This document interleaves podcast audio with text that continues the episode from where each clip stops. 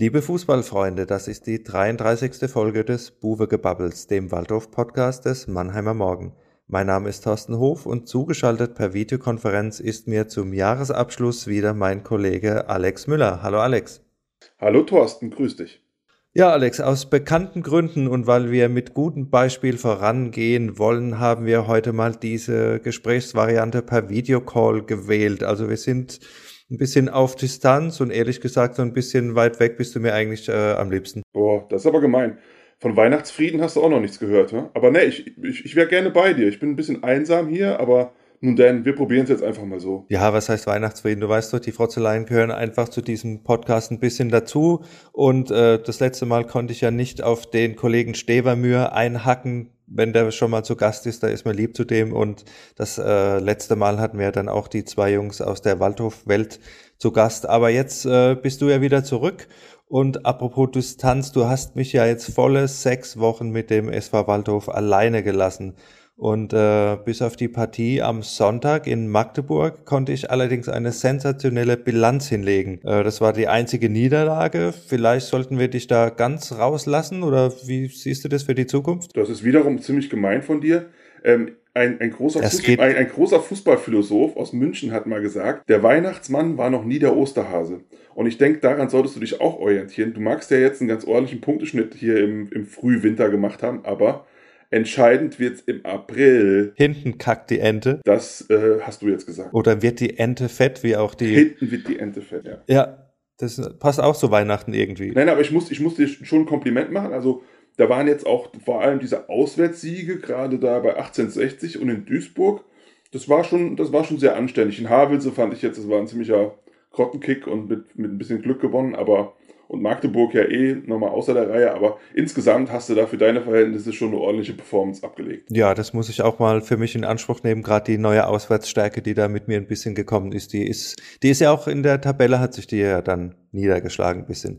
Aber jetzt mal so ein bisschen Spaß beiseite, du hast ja auch alles aus der Ferne beobachtet und äh, schauen wir mal auf das Magdeburg-Spiel vielleicht zurück vom Sonntag. Äh, mein Eindruck war so ein bisschen für ganz oben reicht es einfach noch nicht. Oder hast du es anders gesehen? Du hast es am äh, Fernseher geschaut am Sonntag? Ja, also zumindest für Magdeburg reicht es offenbar noch nicht. Also wenn man sich die Bilanz gegen Magdeburg dann anguckt, Hinspiel 0-2 verloren, Rückspiel 0-3 verloren, die scheinen dann schon so eine Spur besser zu sein als der Rest. Ja.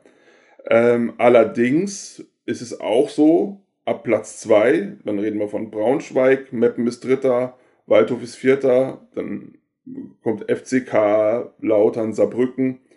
In dem Umfeld, äh, da kann sich der RSV Waldhof, glaube ich, schon behaupten. Also das halte ich jetzt nicht für ausgeschlossen. Klar geht Magdeburg jetzt als deutlicher Favorit in die, in die äh, Rückrunde mit acht Punkten Vorsprung.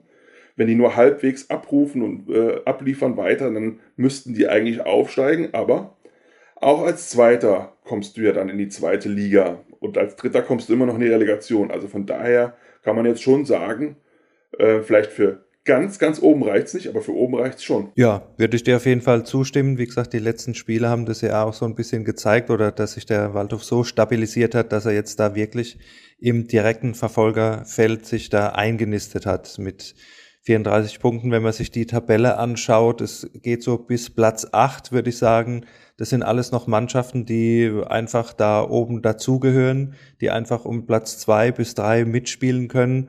Und der Waldhof hat sich jetzt da eine Basis geschaffen, dass er da auf jeden Fall dazugehört und in der Rückrunde dementsprechend dann auch angreifen kann. Aber wenn wir uns nochmal das Spiel in Magdeburg anschauen, es war so auch eine Parallele zum Hinspiel.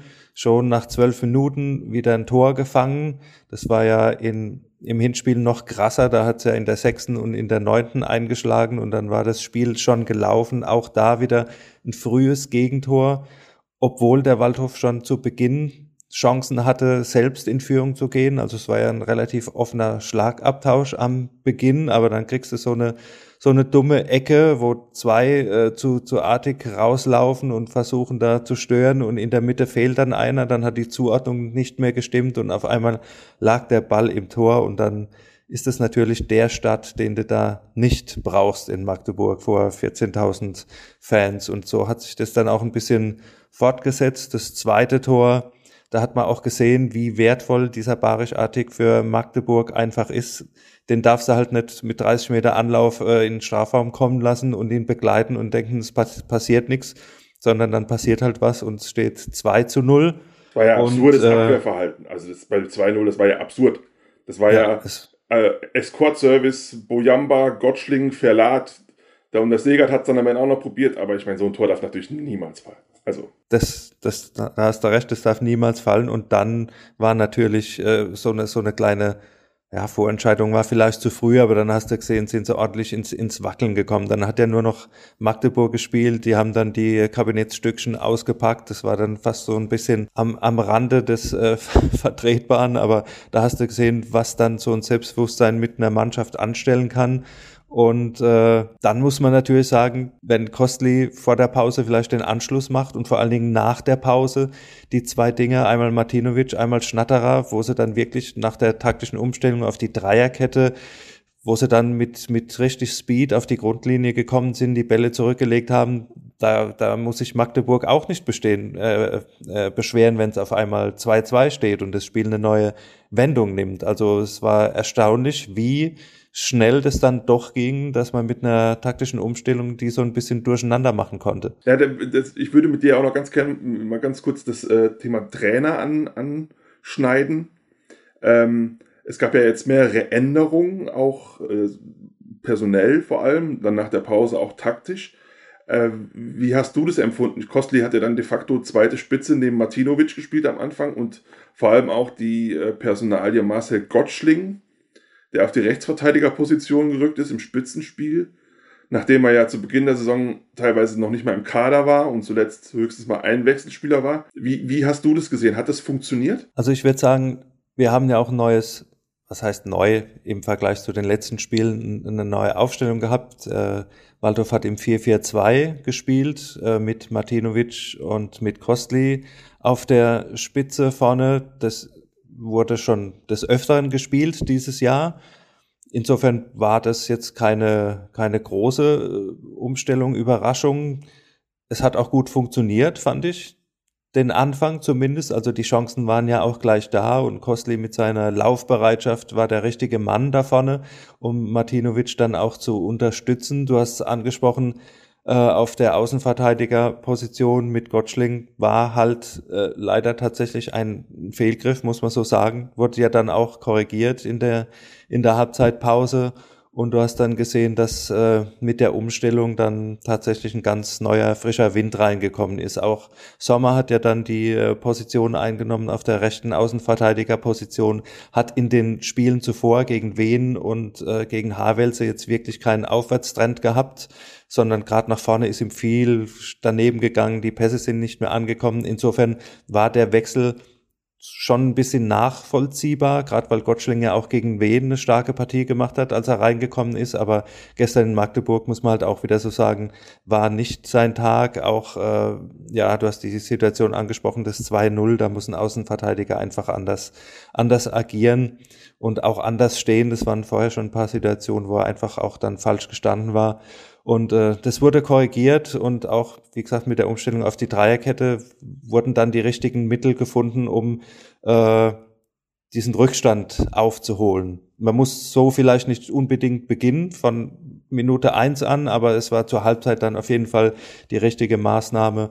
Und äh, insofern, ja, war ein bisschen schade. Und da hast du halt gemerkt, dass dem Waldhof dann doch die Effektivität oft vorm Tor fehl, fehlt. Costly läuft äh, und macht und tut und alles ist aber im Abschluss dann halt doch nicht der, wo du, wo du vielleicht dann in der dritten Liga vorne brauchst. Martinovic hat jetzt nach seinen sechs Toren in den drei Spielen auch äh, die letzten Spiele eigentlich gar keine Abschlüsse mehr gehabt. Äh, jetzt auch in Magdeburg. Äh, ja, ja, aber ich finde auch bei, bei Costly, ja. das hört, der, der Plan war ja, äh, hinter die Kette zu kommen mit Vertikalpässen, lang und steil. Finde ich, Costlys Tempo ist ja unbestritten, aber du hast dann halt auch gesehen im Abschluss, dass ihm halt exakt diese Vollstreckerqualitäten äh, fehlen. Er ist halt kein gelernter Stürmer, Punkt, ja.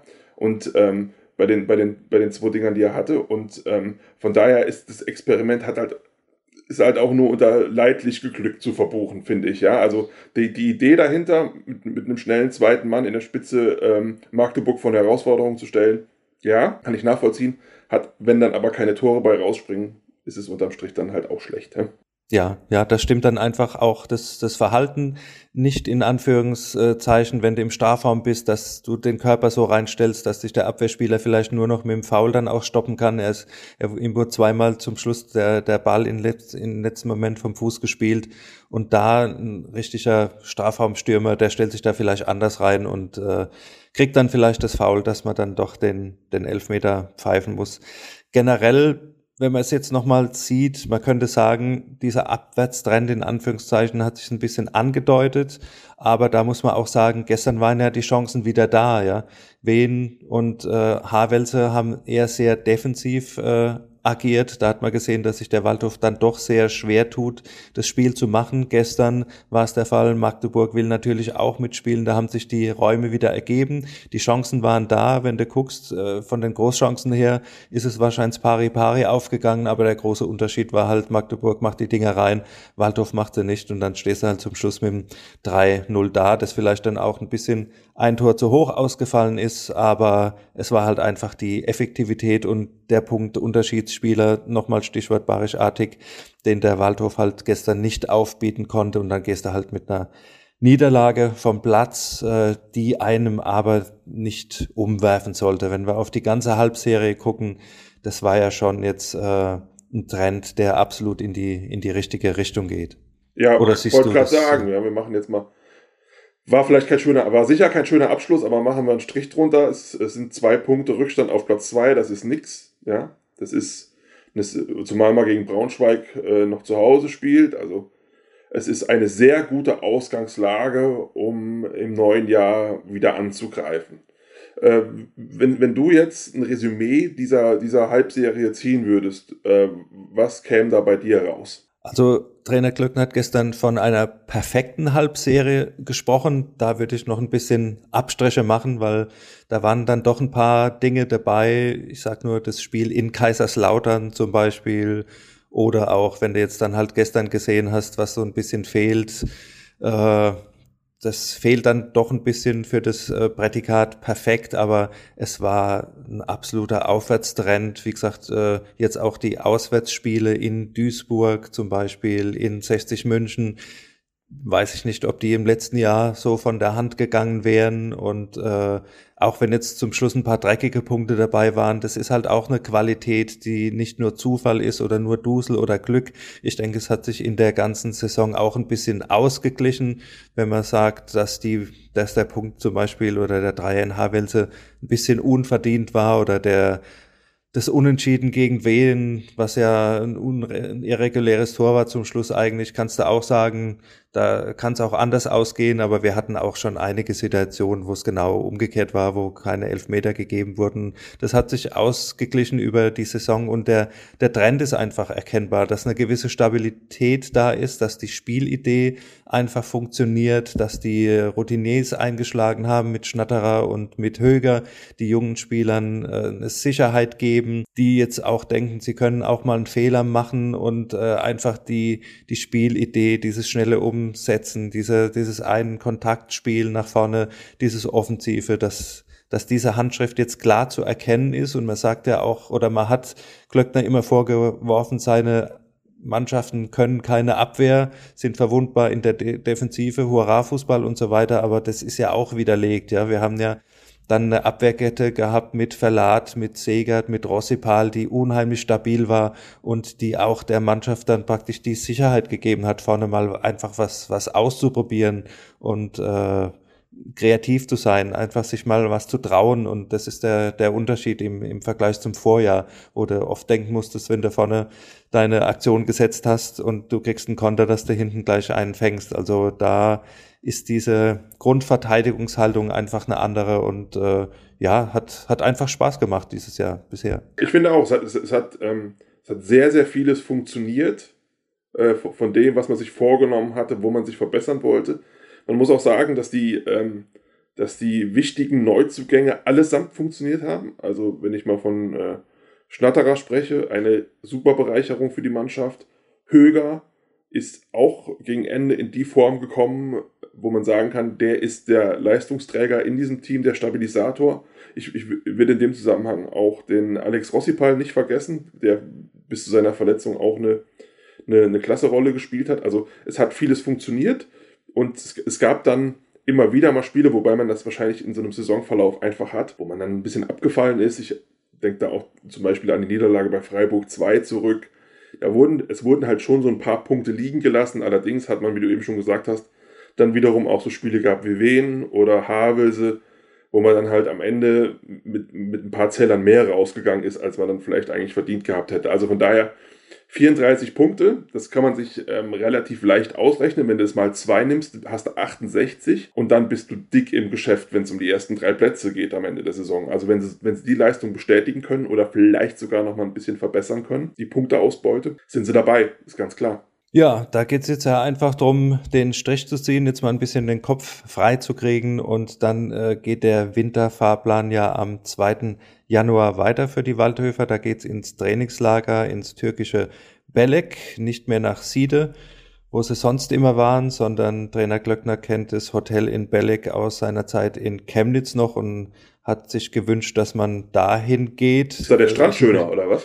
Äh, der Strand ist, ist schöner, das Hotel ist schöner, die Trainingsplätze sind direkt auf der Anlage, also du musst dann immer mit dem, diesem alten Dieselbus da noch die, die zehn Minuten da in, in dieses Trainingsstadion fahren. Also ist alles nochmal eine Nummer, Nummer hübscher. Also da können sich die Jungs auf jeden Fall drauf freuen. Und die große Frage ist ja, ist dann im Trainingslager vielleicht schon der neue Mann dabei, der ja unbedingt geholt werden soll? Da geht's ja drum, einfach auch noch einen Stürmer zu holen. Das haben wir jetzt gerade in der Vorrunde gesehen, dass Martinovic trotz seiner Quote einfach Unterstützung braucht, auch wenn es mal nicht läuft oder wenn du dein Spiel ändern musst, brauchst du einfach nochmal eine Variante und da sind jetzt einige Namen im Spiel. Sascha Mölders, der Vertrag bei 60 München wurde jetzt aufgelöst. Die Wampe vom Waldhof machen wir jetzt. Der macht neue Shirts.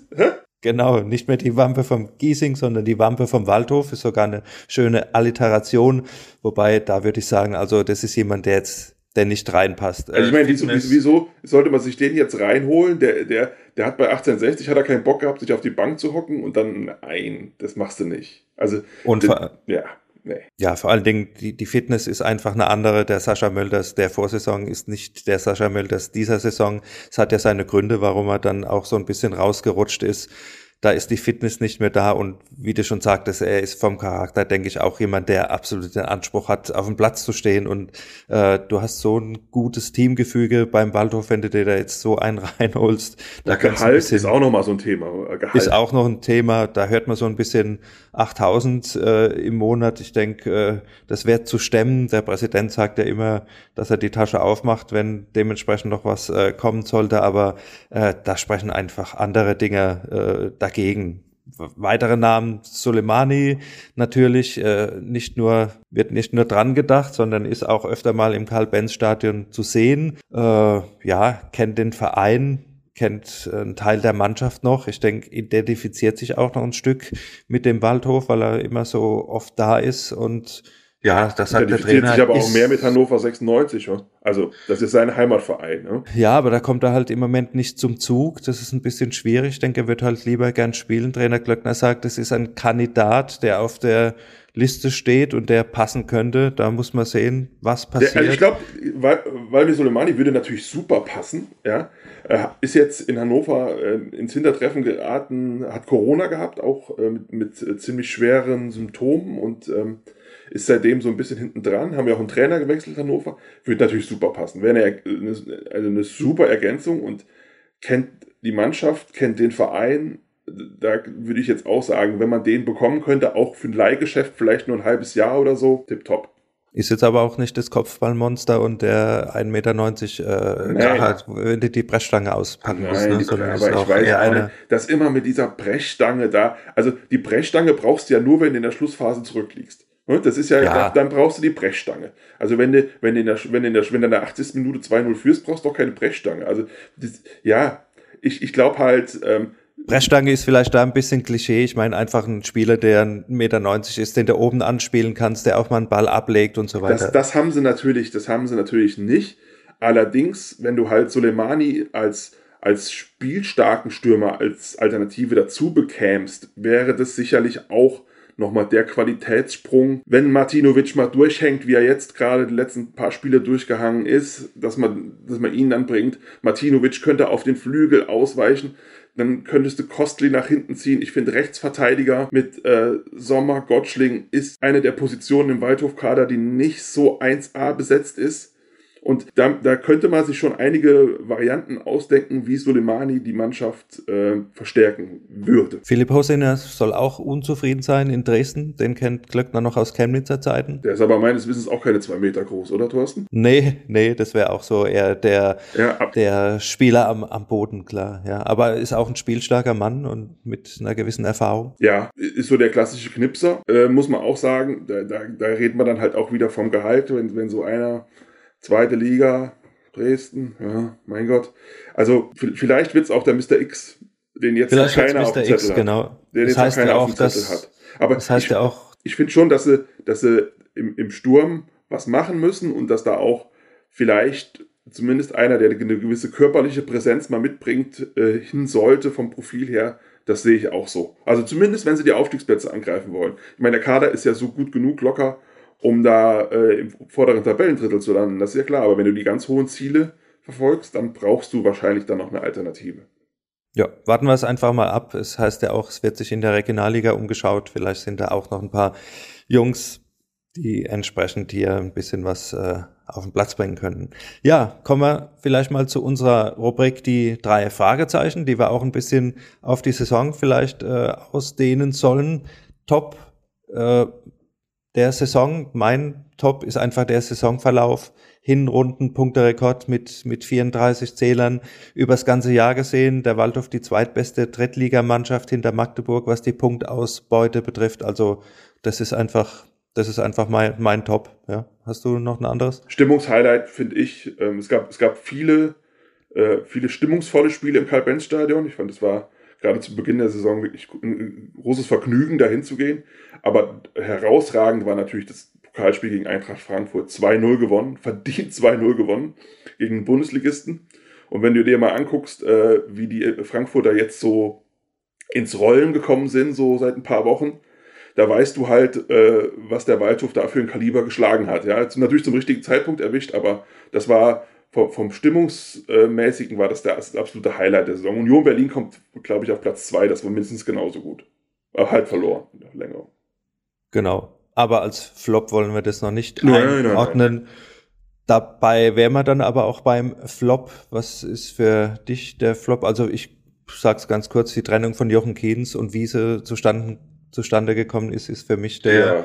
der, der Flop der Hinrunde, dass das alles so ein bisschen trübt. Das ist seine, seine Mannschaft. Äh, man kann äh, denken, was man möchte. Auch seine Art ist ab und zu gewöhnungsbedürftig gewesen äh, in den Interviews und so weiter. Aber ich denke, intern hat es gepasst, auch mit dem Trainer hat es gepasst und es ist so ein bisschen seine Mannschaft, die da jetzt spielt und da kann man ihm eigentlich nichts vorwerfen. Das ist ein bisschen schade, dass es so auseinandergegangen ist. Und ja, vor allem halt die ganzen, die ganzen Nebengeräusche, die es da gegeben hat und die es ja jetzt mit dem anstehenden äh, Prozess vor dem Arbeitsgericht, ist ja am Mittwoch die Verhandlung auch noch geben wird. Das ist ein wenig unwürdig, wie dieses Kapitel zu Ende geht, muss man sagen, weil, ähm, weil Keynes halt auch der ist, ähm, der Mann gewesen ist, äh, der den Kader geplant hat, mit dem sie überhaupt von der Regionalliga in die dritte Liga aufgestiegen sind und so die prägende äh, Figur im sportlichen Bereich gewesen ist der letzten Jahre. Ähm, da wünscht man sich das gewiss anders. Wenn, wenn sich die Wege dann mal trennen sollen, das ist Profifußball, sowas kann ja passieren, aber äh, die Umstände waren schon sehr, sehr schlecht. Ja, und es ist jetzt ja auch eine kitzlige äh, Situation, Winterpause. Jetzt musst du die neuen Leute ranbringen, wenn du noch den Sprung machen willst.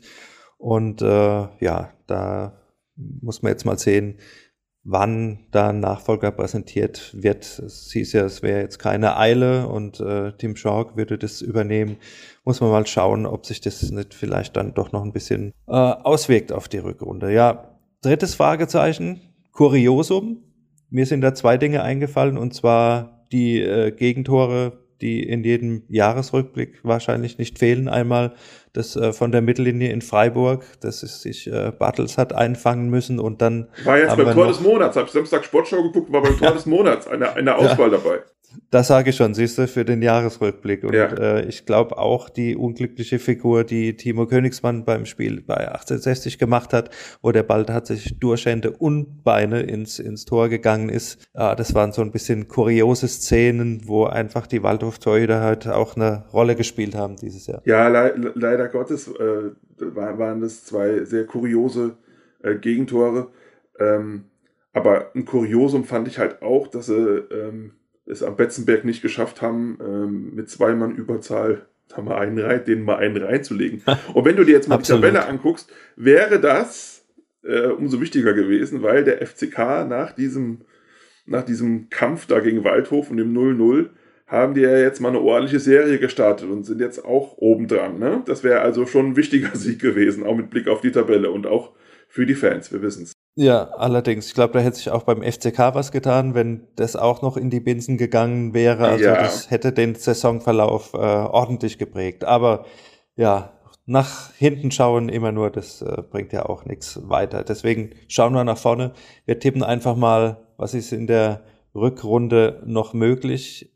Ich äh, sag, der Waldhof bleibt bis zum Schluss oben mit dabei äh, zumindest Richtung Relegationsplatz. Ich sehe es ähnlich wie du, dass Magdeburg schon der Top-Favorit ist und kann mir nicht vorstellen, dass die noch groß schwächeln, es sei denn, äh, Artig fällt jetzt mal irgendwie zwei Monate aus.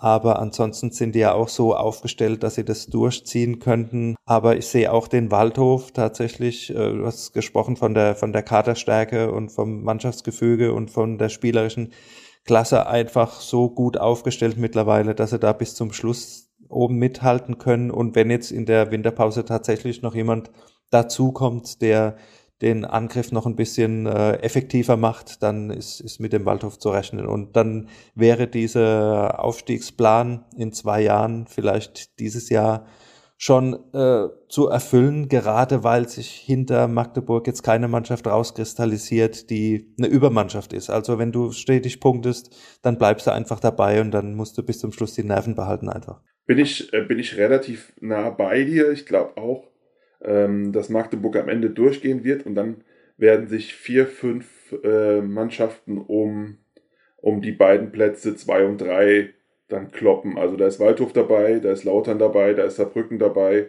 da ist Osnabrück dabei, da ist Braunschweig dabei.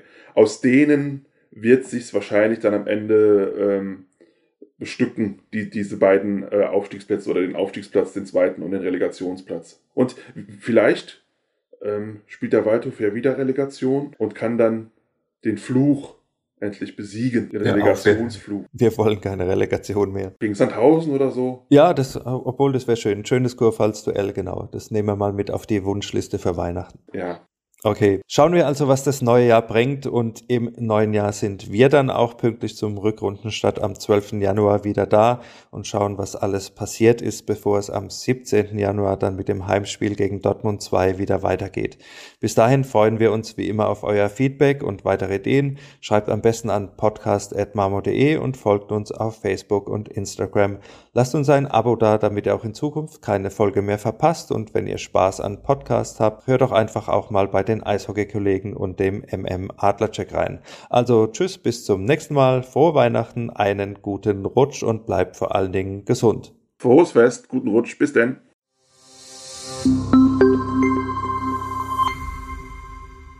Ein Podcast des Mannheimer Morgen.